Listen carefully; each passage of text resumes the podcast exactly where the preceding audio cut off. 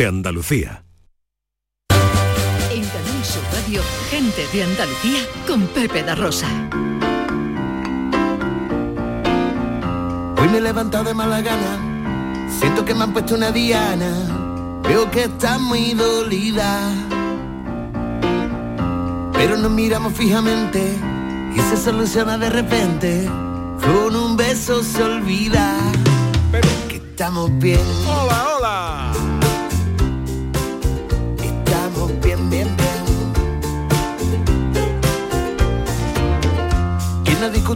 ¿Qué tal? ¿Cómo están? ¿Cómo llevan esta mañana de sábado 10 de septiembre de 2022?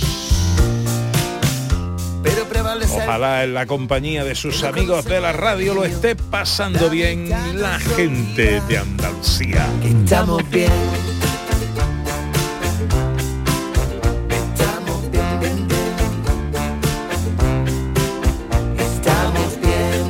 Estamos bien en Canal Sur, estamos bien en este programa que arranca una nueva temporada con María Chamorro en la producción, con el gran, eh, con nuestro querido eh, y, y gran Javier Reyes.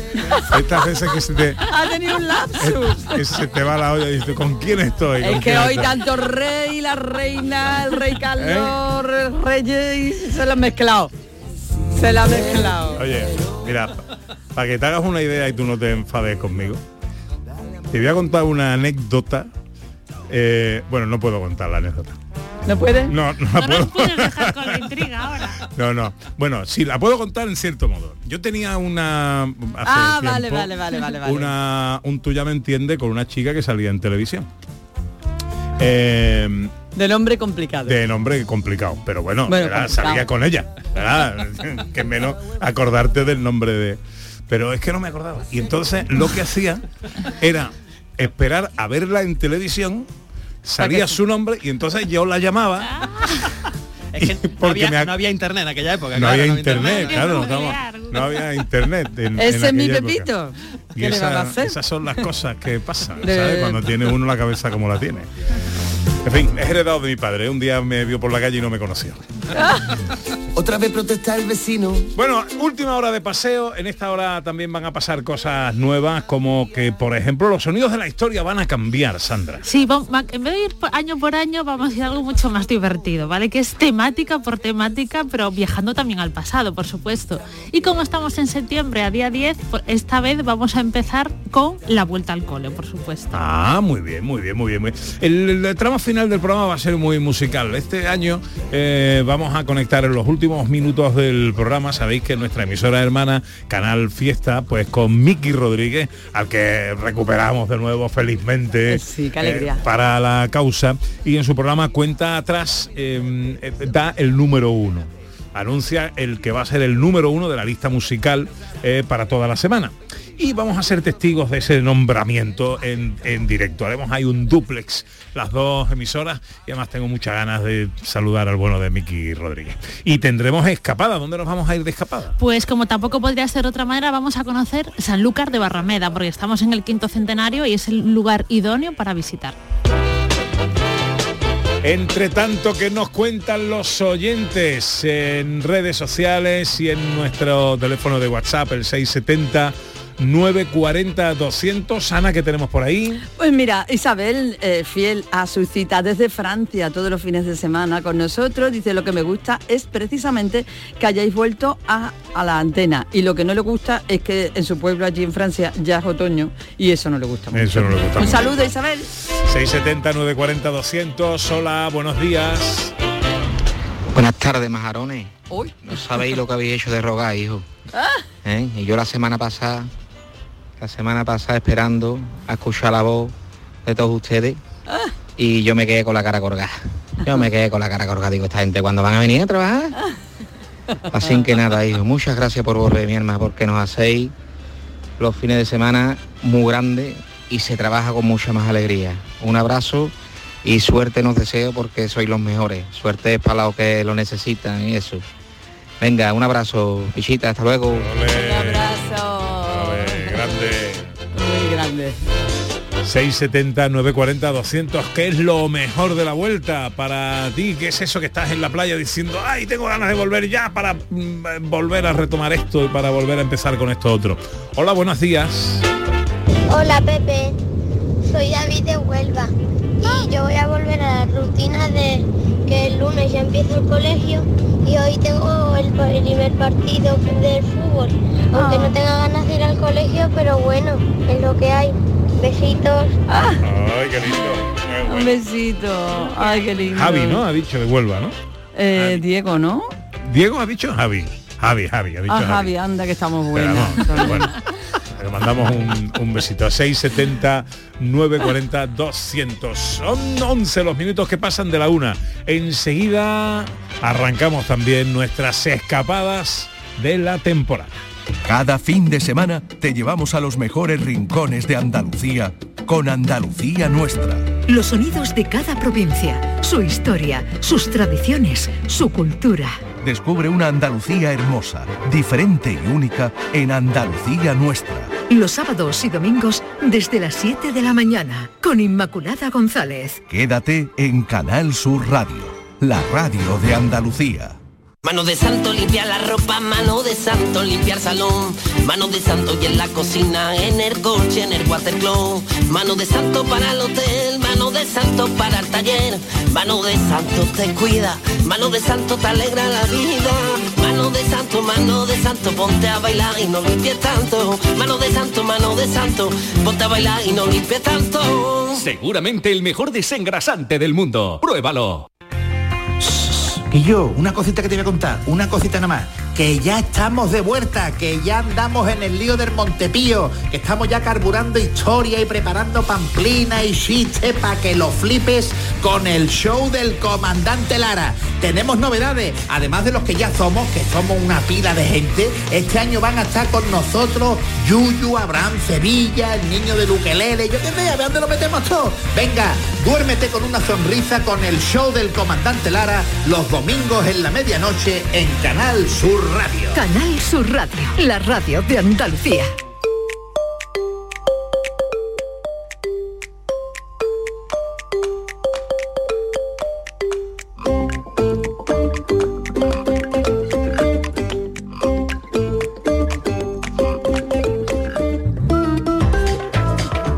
Dice Julio Vera en, en Twitter, dice, no me ha quedado claro. El productor musical, eh, eh, volvemos a lo de los cromos, dice, el productor musical siguió grabando con el chaval que no conocía a Camilo VI. Estudio, ¿eh? Era Sí, para sí. decir, fuera de aquí. Exactamente, no, ya, ya no graban más, ya, ya no graban más. Bueno, tiempo para la escapada, ya lo saben, un destino en nuestra tierra, en Andalucía, para conocer en profundidad, para saborear, para degustarlo, para conocer su gastronomía, su oferta cultural, lúdico, ocio, festiva, sitios para dormir y soñar, con nuestra historiadora Sandra Rodríguez, con nuestra hurgadora oficial Ana Carvajal. Sandra, recuérdanos dónde nos vamos hoy de escapada. A Sanlúcar de Barrameda.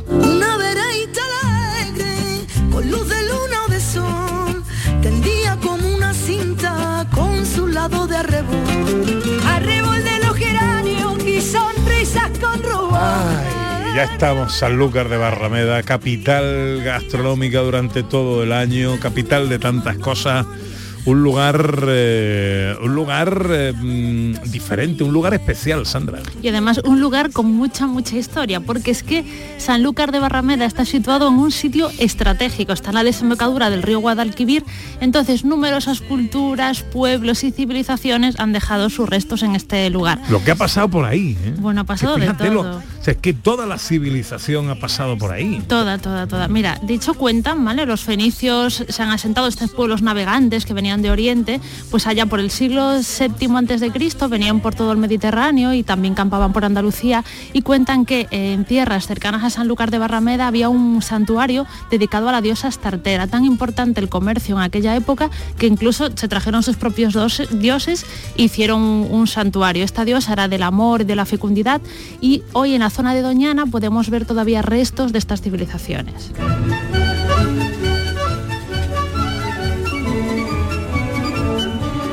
Hoy traemos, Ana, esta, este destino, Sanlúcar de Barrameda, especialmente ubicado en la cronología y en el tiempo, coincidiendo con la culminación de la primera vuelta al mundo. Y precisamente vamos a hacer eso, la ruta de la primera vuelta al mundo por Sanlúcar de Barrameda. Así hay muchas maneras de conocer Sanlúcar, que además no olvidemos, patrimonio, eh, eh, eh, capital gastronómica. Estamos Bien, con las bien. cabezas Pero regulares. Estas son las cosas de la... Ya, capital gastronómica, la vuelta al la playa, algunos.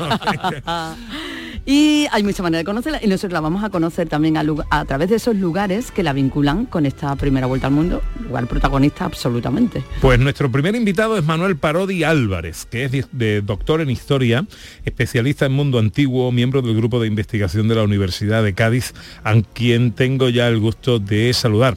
Don Manuel, muy buenos días. Hola Pepe, ¿qué tal? Buenas. Encantado de saludarte, amigo.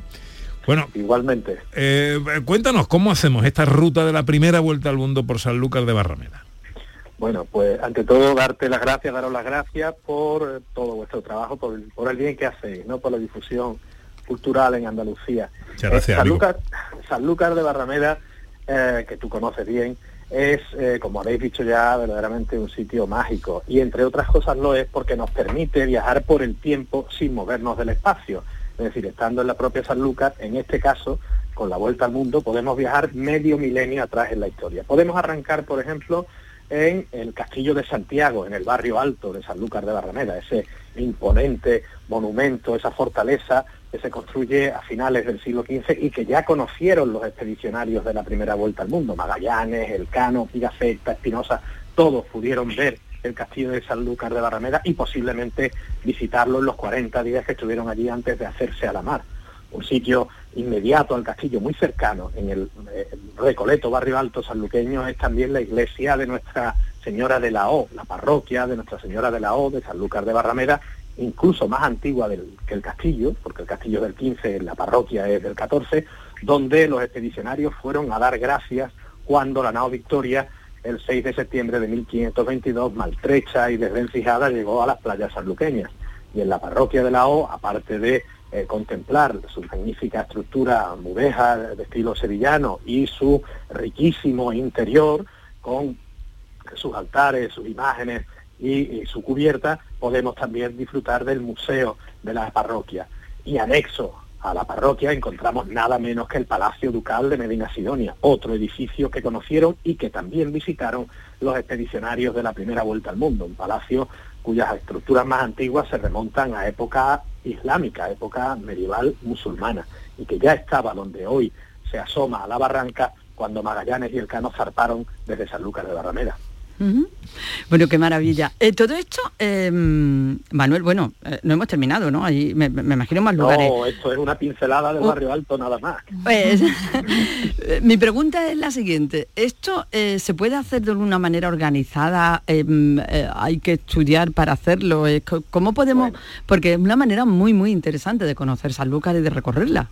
Bueno, en Sanlúcar de Barrameda hay varios métodos para, hay varios mecanismos para hacer este tipo de rutas históricas. Una de ellas es eh, la- la- las visitas que organiza eh, de Albariza, que es mucho más que una tienda gourmet de Albariza, como los suelos de los que sale la manzanilla, eh, la tienda que regenta Antonio Peña, gran sumiller en plena calle San Juan, al ladito de la Plaza del Cabildo. Si uno busca en redes sociales de Albariza, allí encontrará la oferta de visitas culturales y patrimoniales que a lo largo de eh, cada mes, podemos decir, se gestan y se gestionan desde de Albariza, entre las cuales están las rutas de la primera vuelta al mundo por el barrio alto, por el barrio bajo, por la antigua judería de Sanlúcar, por el circuito de las murallas y puertas medievales de la Sanlúcar de hace 500, 600 años y es una buena forma, aparte por supuesto, de recurrir a la Oficina Municipal de Turismo, donde tienen toda la información general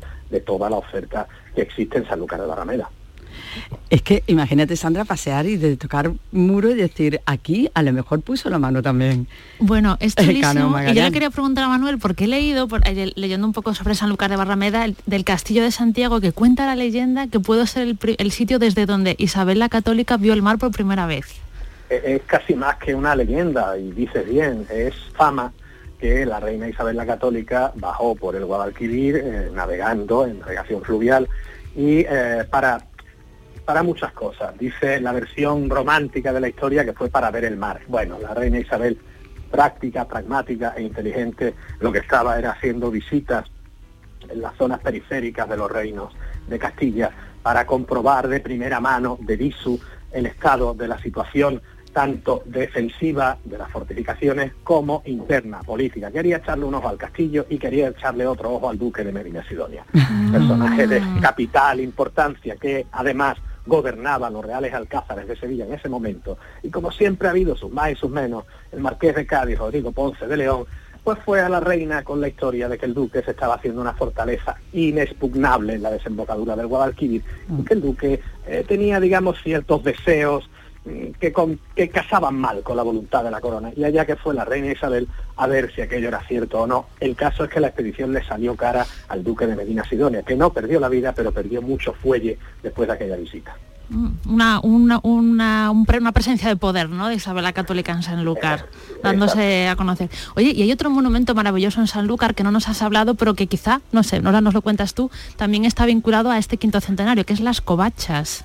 Exacto, nos hemos quedado en las puertas del barrio alto, justo en la puerta de la mar, para bajar la cuesta de Belén y la calle Bretones, espacio eh, comercial por antonomasia de la Sanlúcar medieval, y allí encontramos, como tú bien señalas, esa arcada, ese conjunto de arcos eh, góticos verdaderamente mágicos, coronados por dragones marinos, muy en modo juego de tronos, si queremos. Grifos, que- sirenas, es precioso. Exacto, que sostienen simbólicamente la colina sobre la cual se asienta el Palacio Ducal de Medina Sidonia. Algo que además hay que decir que era perfectamente contemplable desde la orilla del río, entonces orilla también del mar, que se encontraba a pocas eh, centenas de metros de allí, porque la línea litoral, como sabemos, ha cambiado ligeramente, por no decir bastante, y el Guadalquivir estaba mucho más cerca del casco antiguo de Sanlúcar de Barrameda entonces de lo que lo está hoy, con lo cual imaginad esa simbología de dragones, de grifos,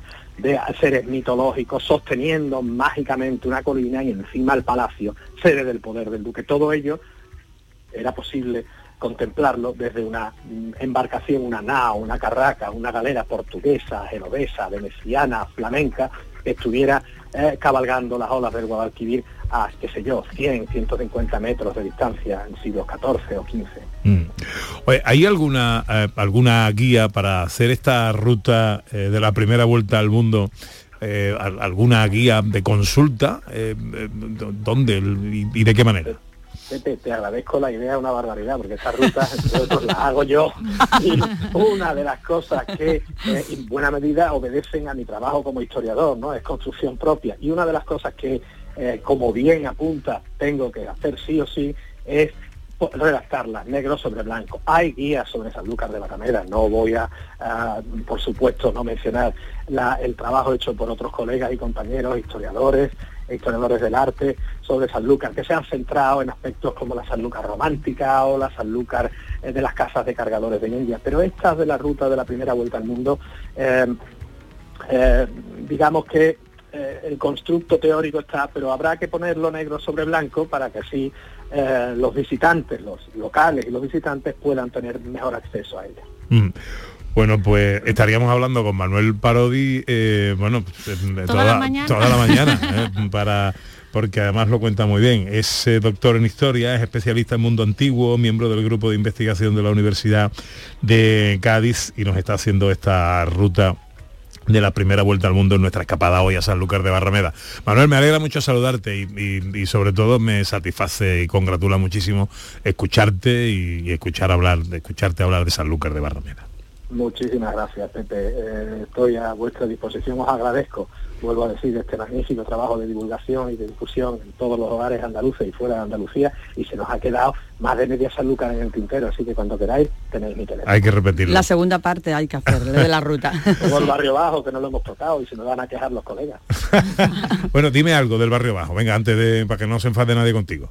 Pues mira, iglesias como la de la Trinidad del siglo XV, pegadita, pegadita al mercado de abastos, el convento de Madre de Dios de 1480, la iglesia de San Jorge, fundada, fíjate, por Enrique VIII de Inglaterra, antes de que le diera por divorciarse vía express de su primera mujer, Catalina de Aragón, o la iglesia y convento de Regina, todos son monumentos contemporáneos de la primera vuelta. Es decir, todos estaban ya allí cuando Magallanes, Elcano, Pigafetta y los demás se hicieron a la mar, se hicieron a la vela desde la barra sanluqueña. Y todos son visitables y dignos de visita.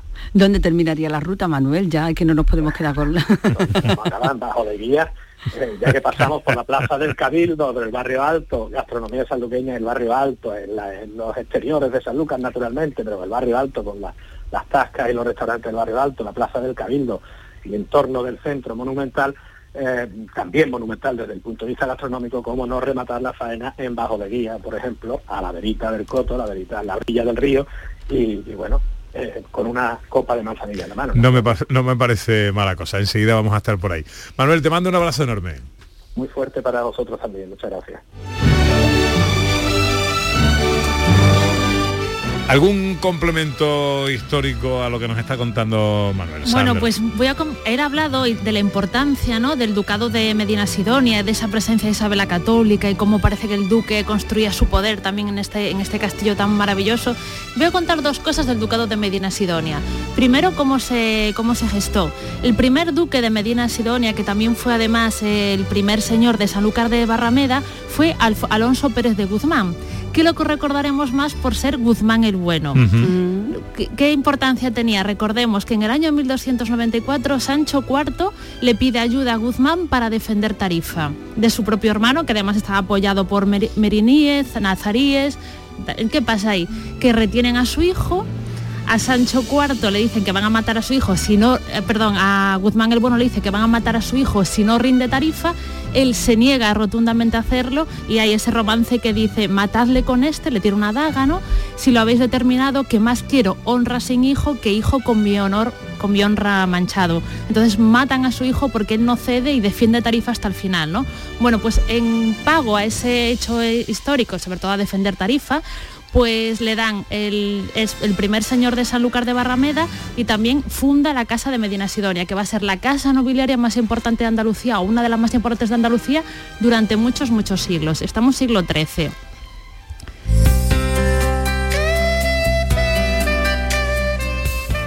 ¿Algún apunte más? La última, muy rápido y también muy curiosa. Vamos a ir ahora hasta el siglo XVII. Estamos en el noveno marqués de Medina Sidonia y que también es señor de Sanlúcar de Barrameda. Bueno, pues este señor tiene...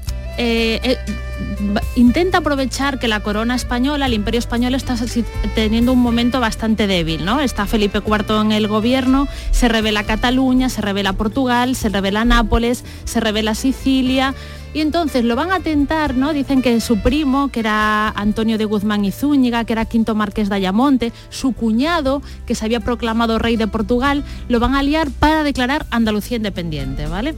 No, no la Andalucía que conocemos a día de hoy, sino reinos andaluces que son Sevilla, Córdoba, Jaén y Granada. Entonces empieza a hacer una rebelión, una conjura en contra de la monarquía para hacerlo, pero lo detienen a tiempo, lo encarcelan, confiesa, le echan las culpas al primo, al que decapitan, y él como era tan importante no lo llegan a decapitar, lo mandan al exilio. ¿Qué pasa? Que le quitan Sanlúcar de Barrameda a este señor y entonces pues dicen que empieza un poco el declive de Sanlúcar de Barrameda porque pierde el poderío de la Casa de Medina Sidonia que, lo apoy- que apoyaba tanto esta ciudad y que reconocía tanto y construyó tantos edificios que hoy, hoy en día podemos visitar.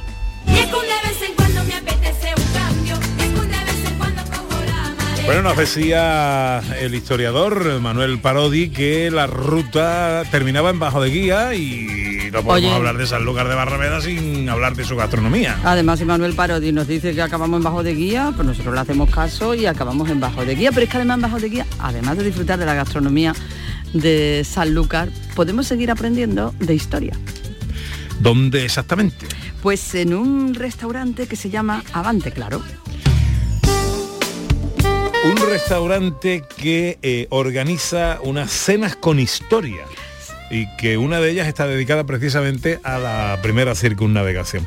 José Ángel Rodríguez es el gerente del restaurante Avante Claro en Bajo Guía. Hola José Ángel, buenos días. Hola, buenos días. ¿Qué tal hombre? ¿Cómo estamos?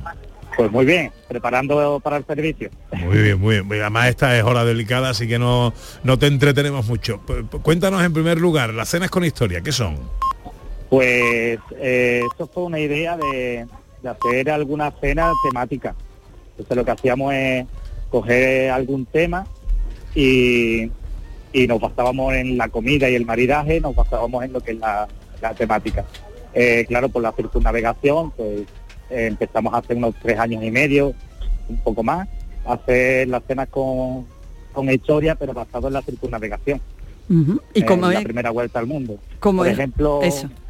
eh, lo que hacemos es eh, coger un tema de la circunnavegación, por, ejemplo, los personajes. Pues eh, Magallanes era portugués, pues eh, cogemos el plato típico de Portugal, como es el bacalao dorado, pero aquí en el restaurante lo que hacemos es utilizar el producto de la zona. Entonces hacemos un- una corvina dorado.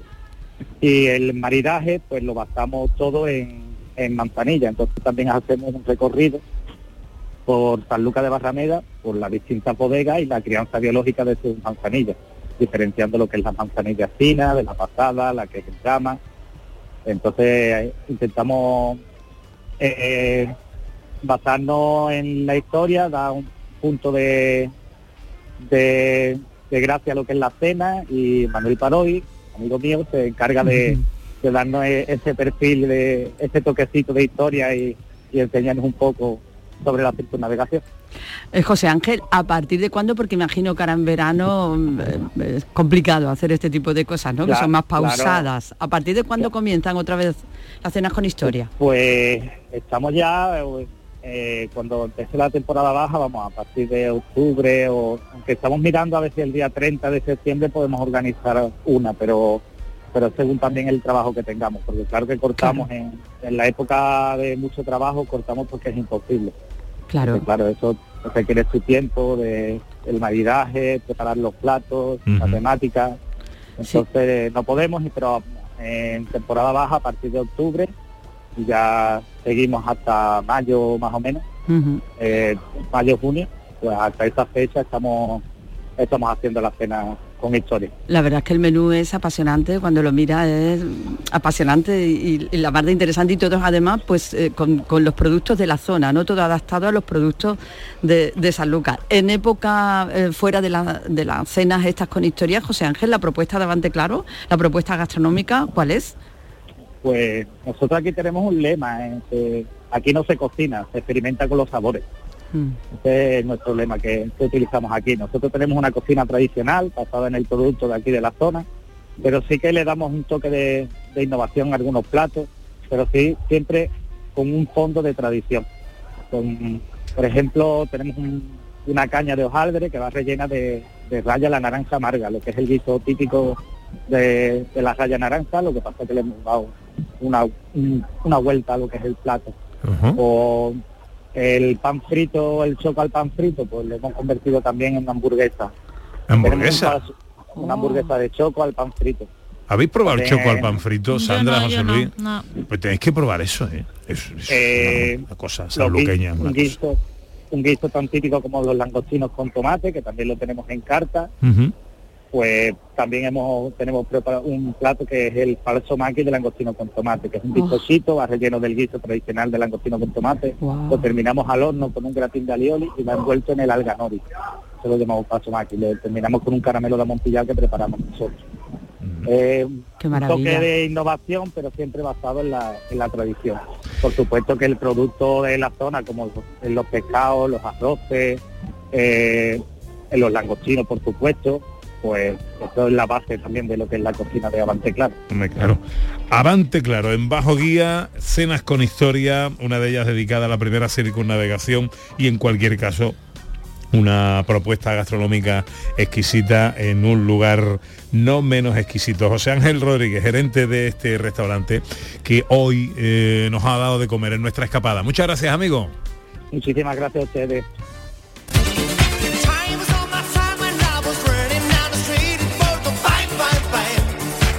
Bueno, vamos con las visitas indispensables, Sandra, en Sanlúcar de Barrameda. Bueno, la primera, la Basílica de Nuestra Señora de la Caridad, que es un edificio del siglo XVII mandado construir por el séptimo duque de Medina Sidonia, fue diseñado por Andrés de Valdevira y es sede de la Hermandad de Nuestra Señora de la Caridad, que es patrona de Sanlúcar de Barrameda. La primera visita, Basílica de Nuestra Señora de la Caridad. Segunda visita. Un convento de capuchinos, también edificado a principios del 17 por el séptimo duque de Medina Sidonia, es de estilo manierista, sobrio y en él destaca la imagen de la Virgen del Buen Viaje, patrona de la Cofradía de Mareandes, convento de capuchinos. Y tercera visita indispensable. Pues patrimonio natural. Estamos en un enclave natural privilegiado que debemos cuidar y respetar y es que Sanlúcar es la puerta de Doñana, nuestro parque na- nacional y parque natural más representativo. Podemos visitar, eh, entre otros, el Pinar de la Algaida, donde podemos hacer un recorrido por sus senderos. Y por supuesto, desde Sanlúcar podemos disfrutar también de sus playas.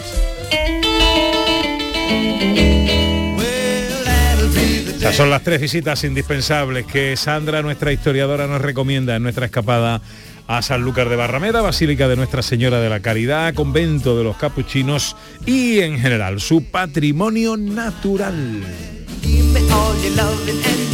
Hoy es nuestra escapada con la que estrenamos la temporada Sanlúcar de Barrameda y ahora tenemos que quedarnos a dormir y soñar en Sanlúcar.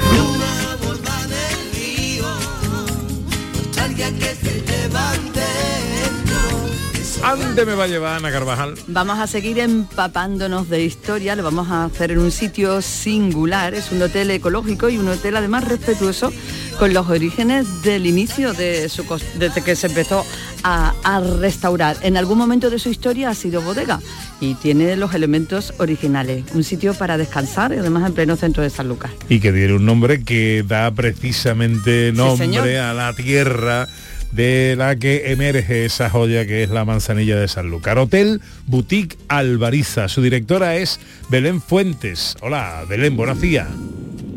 Hola, buenos días. ¿Qué tal? ¿Cómo estamos? Bien, muy bien, muy bien, estupendamente. Cuéntanos dónde está el Hotel Boutique Alvariza. El Hotel Boutique Alba- Alvariza está pues en el centro de Sanlúcar, está en una de las calles más emblemáticas, en la calle Bolsa, eh, al ladito de la Plaza del Cabildo y todo lo que es la- el casco antiguo de Sanlúcar de Barrameda. Ujú, Hotel Boutique, que ya en el apellido tiene un poco la declaración de intenciones, pero cuéntanos cómo es ese hotel. Pues sí, efectivamente, tiene la declaración de intenciones con el boutique. Eh, lo que nosotros intentamos, hemos intentado hacer es un hotel pues pequeñito, acogedor, eh, coqueto, con todas las comodidades para que la gente que ha disfrutado de Sanlúcar, de su comida, de su bebida, de su patrimonio, pues luego tenga un pequeño remanso de paz donde poder descansar y además ese remanso que sea lo más sostenible y, bueno pues que respete el medio ambiente lo, lo más que, que pueda, que es uno de nuestros de nuestros sellos de identidad. Además dándole facilidades como debe ser a, las personas que tienen problemas de movilidad y también, eh, Belén, hemos dicho que es un hotel donde uno se puede empapar de historia porque habéis eh, intentado mantener ¿no? en su restauración todos los elementos originales posibles que tenía el edificio. Sí, efectivamente, cuando nosotros empezamos la rehabilitación, eh, antiguamente y desgraciadamente se tendía a tapar todo lo que era antiguo y original. Entonces cuando nosotros empezamos todo, todo el proceso de rehabilitación y empezamos a rascar ahí un poquito con la uña, como yo digo, pues empezaron a salir de debajo pues unos arcos maravillosos, una estructura eh, de la casa pues, pues fantástica y en la medida en la que hemos porque ha sido posible, hemos intentado eh, mantener y restaurar todos aquellos elementos antiguos que íbamos encontrando en todo el proceso. Y la verdad es que bueno, yo creo que lo hemos conseguido con un resultado pues muy muy bonito. ¿Cuántas habitaciones tiene el Hotel Boutique eh, Alvariza? Tenemos 15 habitaciones, somos un hotel pequeñito que procuramos, intentamos que sea muy familiar, eh, con un trato muy personal, eh, intentamos dar un plus de calidad, pues lo que he dicho, ¿no? Después de, de un día en Sanlúcar tan agotador, con tantas cosas que hacer y disfrutar, eh, pues tener un, un lugar donde poder descansar bien, con una buena cama, un buen colchón, una buena ropa de cama, una buena ducha y un sitio acogedor. Bueno, pues danos un número de teléfono, alguna dirección de contacto, web para saber de vosotros. Nosotros estamos en la calle Bolsa número 65 y eh, en hotelalbariza.com pueden encontrar toda, toda la información, nuestro mail, nuestros teléfonos, eh, nuestro contacto y nada, encantados de recibir y de, de hablar y de informar a todo el que esté interesado. Hotel Boutique Alvariza, en la dirección web es eh, hotelalvariza.com y, y ahí tenéis toda la información. Belén Fuentes, directora, muchísimas gracias por atender nuestra llamada. De nada, a vosotros siempre. La que revive a la poesía en cuanto el día se muere. A su ventana me No te voy a preguntar por el gentilicio, ¿no? Hombre. A estas alturas, a estas alturas. Sanlúcar de Barrameda, ¿alguna cosa, algún remate, algo más que añadir? Bueno, pues ya para terminar, recordemos también que Cristóbal Colón tuvo mucho que ver con Sanlúcar de Barrameda y es que el tercer viaje de Colón salió de allí el 30 de mayo de 1498.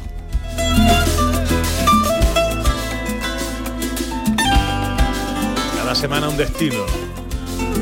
Un rincón de Andalucía.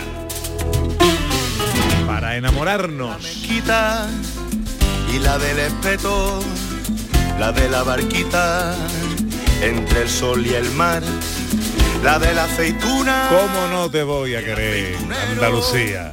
la que por febrero huele a carnaval, la que Picasso describió y con la que Lorca pintó, Velázquez, Paco y Alberti, Carlos Cano y Juan Ramón, la surrealista más real, la del amargo salero, elegante sin arreglar, millonaria sin.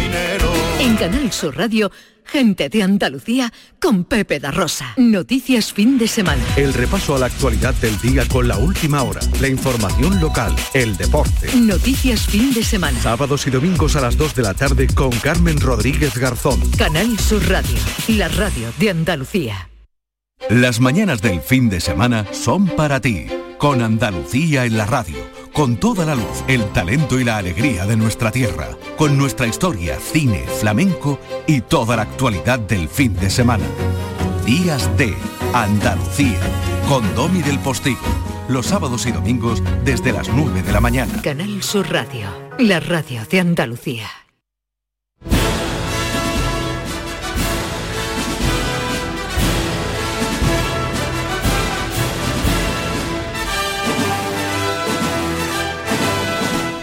Bueno, apunta por ahí, Ana, porque eh, aquí nos proponen una sugerencia a raíz de mi despiste eh, del arranque de la de esto. Dice, eso de recordar el nombre es muy bueno. Eh, en algún programa podríais plantear situaciones en el que nos hemos equivocado de nombre. Ah, venga, vale, apuntamos. Venga, situaciones en las que nos hemos equivocado de nombre. Esta es buena, ¿eh? Esta es bu- sí. Esta, esta es buena. Sí.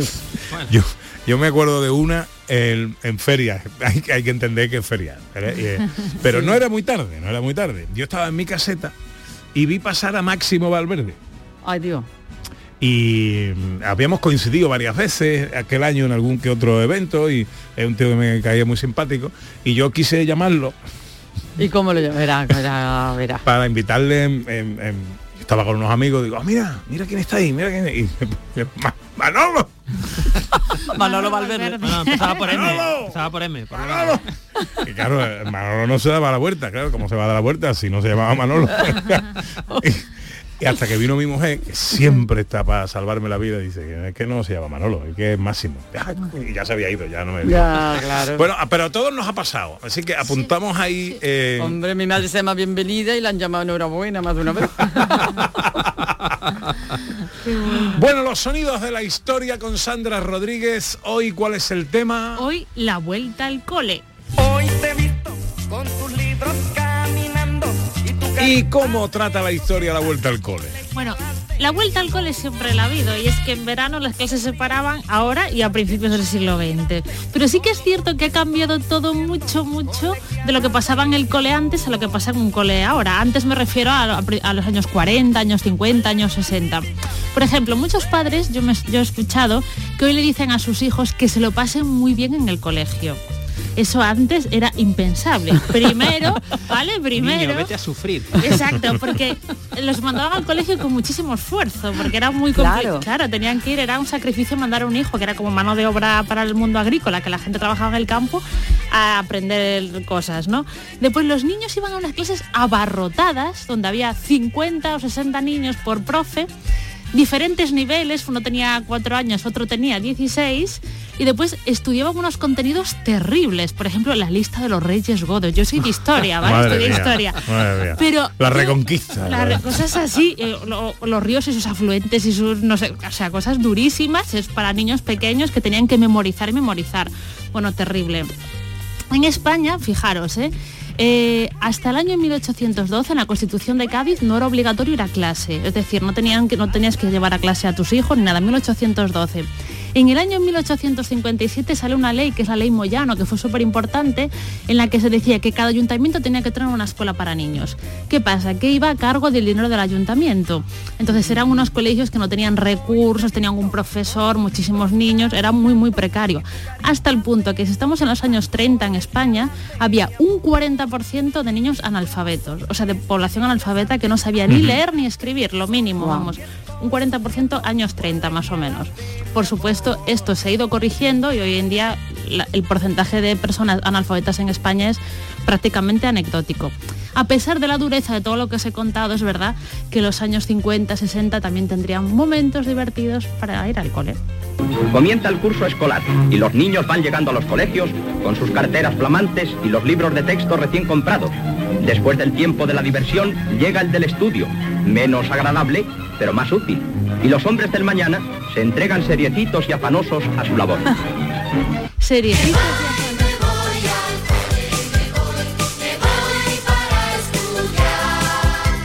Así lo contaba el nodo, ¿eh? Seriecito. Los hombres del futuro, Sí, ¿eh? eso las mujeres no. Las mujeres a sus labores en aquella época. Correcto. Bueno, había mucha diferencia entre los hombres que iban al cole y acababan sus estudios y las mujeres. Pero bueno, eran Claro. otros tiempos y por suerte por hoy cualquiera que quiera estudiar tiene muchos recursos a su alcance. Más cosas. Más cositas. Después el Estado, ¿vale? También tuvo una época en que ayudaba porque los niños tenían que ir al cole, tenían que acostarse temprano y entonces invitaban a que a una hora en concreto del día los niños y las niñas de España se fueran a dormir.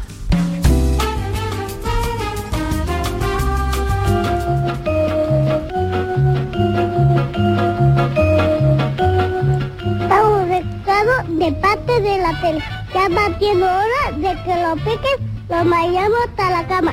¡Ale! Vamos a la cama, que hay que descansar, para que mañana podamos madrugar. Y sonaba esto y no había tu día, Bueno, ¿eh? pero yo he estado viendo las horas, ¿vale? ¿A qué hora sonaba esto? A las nueve por ahí, ¿no? Mirad, era a las ocho y media en verano, en invierno, ocho y media, ¿vale? Pero a las nueve en verano, que hacía un sol. O sea, que esto es muy cruel. ¿Cómo mandas a los niños pequeños?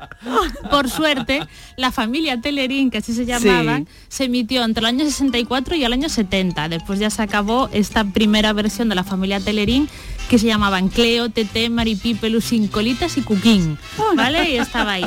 Esto fue pre-EGB, porque en el año 70 llegó uno de los sistemas educativos más importantes de la historia y más nostálgicos de la historia española, que es la EGB, ¿no?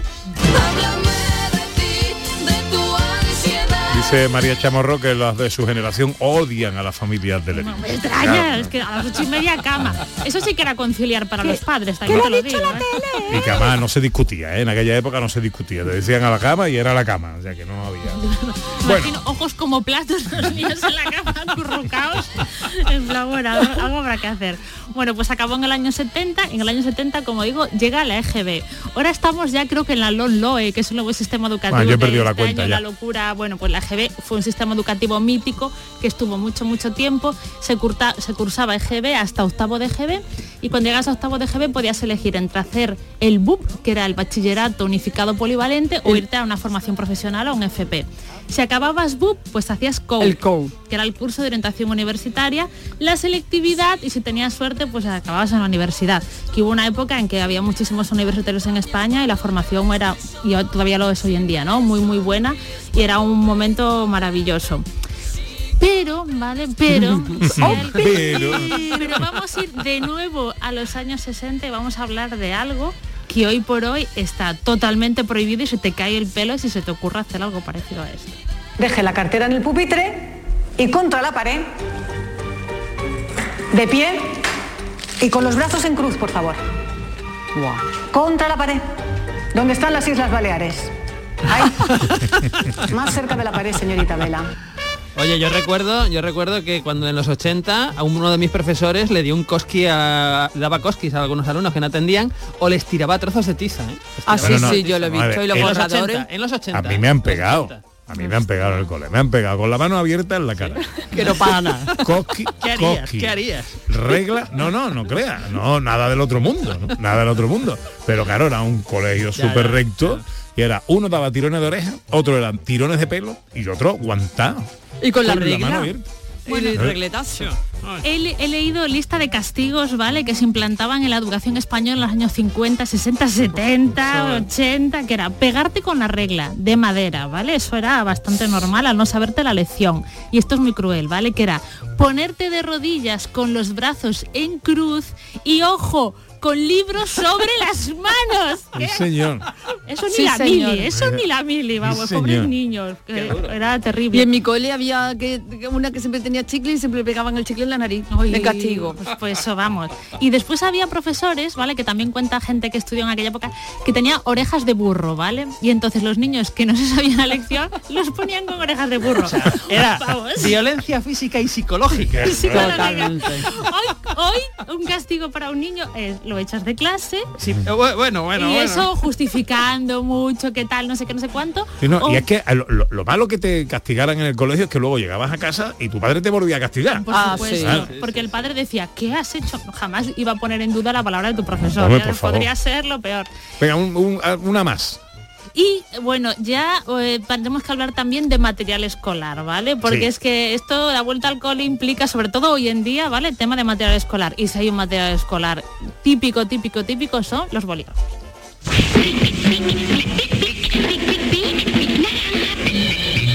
Cristal. Big Naranja. Cristal. Dos escrituras a elegir. Big Naranja escribe fino. Cristal escribe normal. Big Naranja. Dos escrituras a elegir. Big, big, big. Soy aquella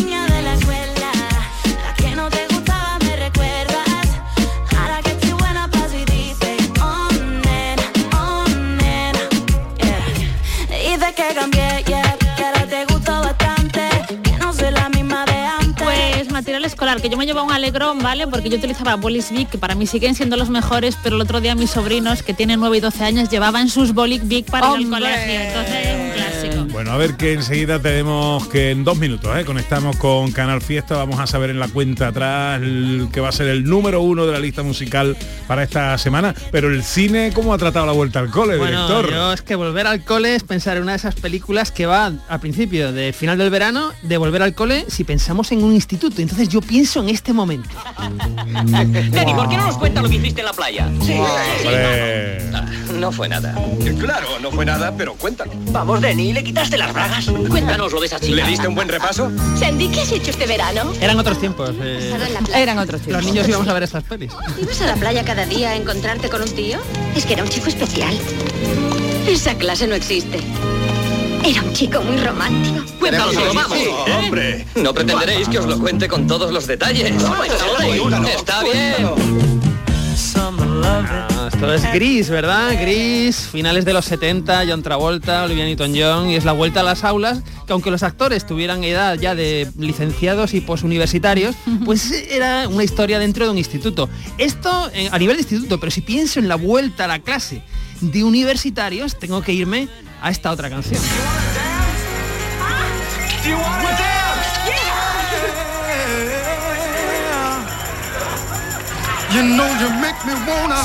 Desmadre a la americana, finales de los 70 también, dirigida por John Landis con John Belushi, un peliculón, una grandiosa película de universitarios, de estudiantes, de risas, de humor.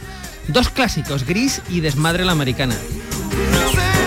para volver al cole. Hoy es el tema, bueno, eh, he encargado a los miembros del equipo que claro, eh, cada uno elija una canción que le sugiera el tema que vamos a tratar. Me da a mí que no nos va a dar tiempo. Hoy, en el estreno, algo tenía que Con fallar. lo bonita que era la mía. Eh, no solo mi memoria, pero es que estamos a apenas a unos segundos de conectar con Canal Fiesta. A esta hora, en la recta final también de la cuenta atrás de Canal Fiesta con Miki Rodríguez, a punto de conocer el que será el número uno de la lista musical de Canal Fiesta para esta semana.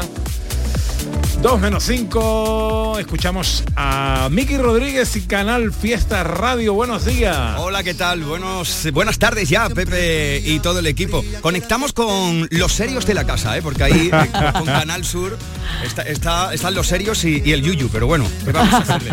Eh, un, un beso grande a todos los que estáis ahí. Os cuento, está sonando ahora mismo en Canal Fiesta Radio Pablo Alborán, que es el número 2, pero si os parece vamos a buscar ya la canción más importante durante toda esta semana, la que la audiencia ha decidido de Canal Fiesta con sus votos, que sea la canción más importante durante toda esta semana en Andalucía. Así que, Pepe, si te parece, vamos allá. Ah, los dos deseos de escucharte, querido. Este es el top 10 de la lista de éxitos de Canal Fiesta Radio. 10. Agarradito de la mano. Ahí está Antonio José y Chema Rivas. 9. Es el puesto de Lérica y Belinda, juntos. 8. Un animal, Lola Índigo. Siete. Nuestra malagueña querida Vanessa Martín y Jesse and Joy juntos. 6. Está subiendo en la lista una semana más Cepeda con Nené. 5. Ana Mena y Belinda. 4. Yo sé que quieres un cachito. Es el cachito de Agoney. Y entramos en el podium. 3. El bronce es, en este caso compartido, entre Carlos Rivera y Carlos Vives. 2. La plata, como te decía, Pepe y amigos de Canal Sur y amigos de Canal Fiesta, era para Alborán. Y aquí tenéis la canción más importante durante toda esta semana en Andalucía. Sí lo han decidido los andaluces con la democratización de la lista de éxitos, con sus votaciones, con el hashtag N1 Canal Fiesta 36 en esta semana. Así que Pepe David Bisbal con Tú me delatas después de nueve semanas y subiendo dos puestos se hace con la medalla de oro en nuestra tierra.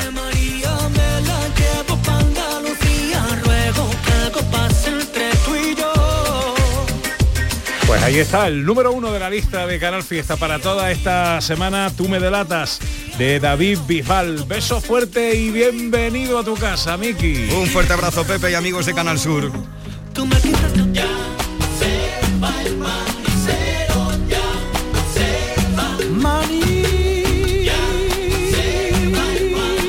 Bueno, ¿qué va a hacer hoy Sandra Rodríguez? Pues creo que voy a dar un paseo por Sevilla porque hay un montón de cosas de esto del quinto centenario que merece la pena ver. Entonces me voy a dar una vuelta por el centro con el pequeño Roy. ¿Qué va a hacer Ana Carvajal? Pues me voy a ver el campeonato de Andalucía de Barcos de Aragón que se está celebrando justo ahí delante de nosotros, de donde está nuestro estudio aquí en Sevilla, a ver cómo va mi equipo Sevidrago. Bueno, pues nosotros hacemos la cuenta atrás porque ya tenemos que ir diciendo adiós. Todo va bien y no a pesar de algo simplemente bien. Y necesariamente no es extraordinario que hoy todo esté en su sitio. Lo puse ahí yo mismo, que todo va bien. José Luis Ordóñez tendrá un chiste inquietante para no perder las buenas costumbres. Es muy inquietante, no sabía si contarlo, pero lo voy a contar. Estamos Eh, acostumbrados, Hay que ¿eh? conocer idiomas para este chiste, no sé si... ¿Vosotros sabéis cuál fueron, cuáles fueron las tres primeras palabras en inglés del gran chiquito de la calzada? fueron té, pato y reina en inglés. ¿Cómo lleváis lo de los idiomas? Bien. Sí, Jack, Queen. Queen. Y me voy corriendo, y me voy corriendo. Corre, tipo paso chiquito. Eh, esto hay que mejorarlo, ¿eh, director? No, no, hay que empeorar que por eso es inquietante. Sí, eso sí, eso sí, eso sí. María Chamorro estuvo pendiente de todo en la producción. Gracias, María. El gran Javier Reyes a los botones.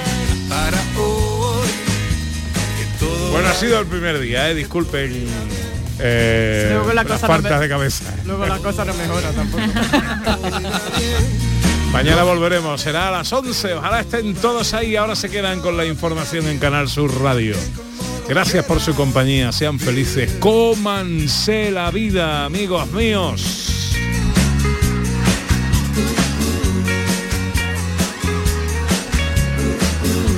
si uno quiere, todo va bien.